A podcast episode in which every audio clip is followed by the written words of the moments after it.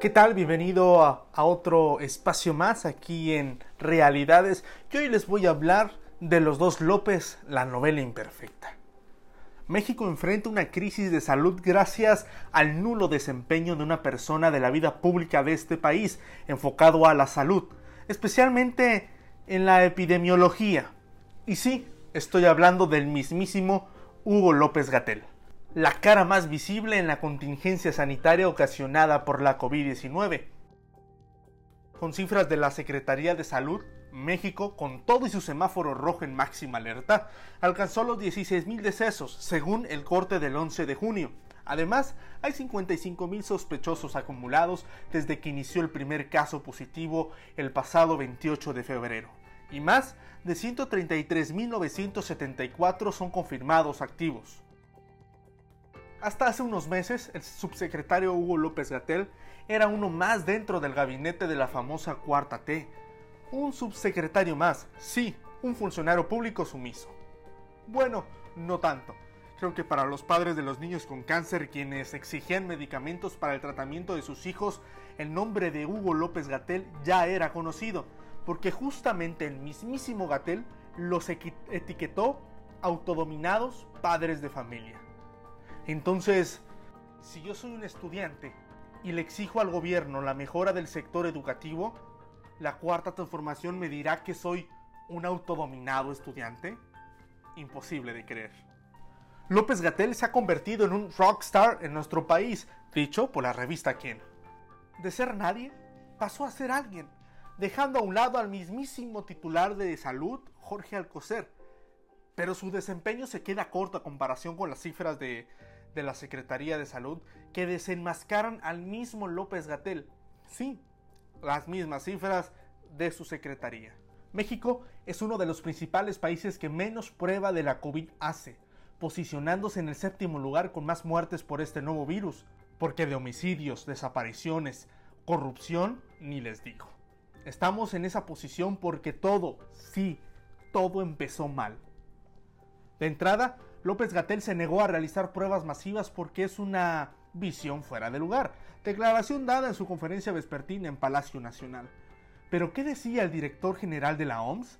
Hagan pruebas, hagan pruebas, hagan pruebas. Así como lo dijo el mismo subsecretario con el quédate en casa, quédate en casa, quédate en casa. Sí, tres veces. We have a simple message for all countries. Test, test, test de esta república, quédate en casa, quédate en casa. La falta de pruebas, la necedad y la terquedad han hecho que la pandemia no sea controlada con responsabilidad, sino con improvisaciones. Todo este contexto ha dado pie a una saturación de hospitales en todo el país, un brote del mismo virus entre médicos y médicas, cadáveres amontonados en bolsas, mala atención hospitalaria haciéndote esperar horas para que te puedan atender, falta de insumos y equipo médico. Un caos en el sistema de salud que, ojo, estos problemas se venían ya dando desde sexenios pasados, con o sin el virus, pero al no sentar cabeza, cada sexenio lo empeora. Ante este colapso y el mal manejo de la crisis sanitaria llegan las incongruencias. Sí, una guerra mediática entre los López, como título de novela. Cuando la COVID-19 llegó a México, Andrés Manuel López Obrador pedía serenidad y tranquilidad. Llega la primera muerte. El presidente en su mañanera sacaba sus estampitas religiosas y le gritaba a los cuatro vientos, Detente enemigo, que el corazón de Jesús está conmigo. Detente enemigo, que el corazón de Jesús está conmigo. Pero no hay ni siquiera enemigos son adversarios. Mientras que en otros países actuaban con responsabilidad para hacerle frente a esta pandemia. 50 muertes. López Obrador, en su conferencia matutina, daba una pésima declaración que dejó ver su soberbia infinita. Nos vino a caer como anillo al dedo. Sí, ya con 50 decesos en el país ocasionadas por la COVID, sin mencionar el aumento mayúsculo de los homicidios, de los feminicidios y de las desapariciones forzadas.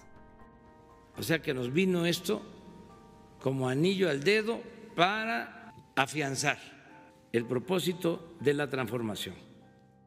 100 muertes. Nuevamente, Obrador no era consciente de que no era solo una crisis, Sí, no era una crisis sanitaria, sino también una económica. Pero él, con seguridad, decía, no es posible que afecte tanto una pandemia en lo económico y en lo social. Mil muertes, San Andrés Manuel López Obrador victorioso al decir, hemos podido domar la pandemia. Diez mil muertes, López seguía sin conciencia alguna. No mentir, no robar, no traicionar, ayuda mucho para que no dé el COVID. Pero 24 horas después, el director del Instituto Mexicano del Seguro Social, Zoe Robledo Aburto, da positivo al virus. ¿Traicionó? ¿Robó? ¿Mintió? No mentir, no robar, no traicionar. Eso ayuda mucho para que no dé el coronavirus.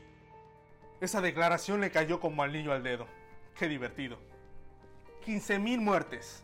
El presidente distrae la atención pública con yo hasta me divierto de dar a conocer al BOA.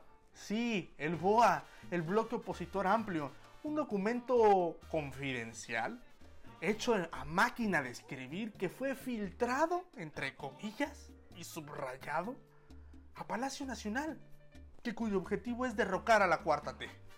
¡Qué risa! Por otra parte, mientras que el presidente daba estas penosas declaraciones, estaba López Gatel, quien decía que la pandemia no estaba domada. López Gatel, quédate en casa. López Obrador, no dejen de salir. López Gatel, aún no está domada la pandemia. López Obrador, hemos domado a la pandemia. López Gatel, no hemos podido aplanar la curva. López Obrador, ya se aplanó la curva. Les dije que la falta de pruebas, la necedad y la terquedad han hecho que la pandemia no sea controlada con responsabilidad, sino con improvisaciones. Nos queda claro que es un gobierno que no ha dado solución alguna en temas económicos, de seguridad pública, de salud ni de educación. Comunicación tergiversada, incongruencias, caprichos, autoritarismo son algunas palabras que describen la actual cuarta transformación. Ojalá cambie, pero por ahí andan diciendo que el sexenio ya acabó. Y así, con la novela imperfecta de los dos López, yo dudo que tenga un final feliz. Conversemos, siempre hay algo que contar. Y ya los rockeros lo saben, lo saben. Y los bailadores lo saben, lo saben. Y los guapachosos lo saben,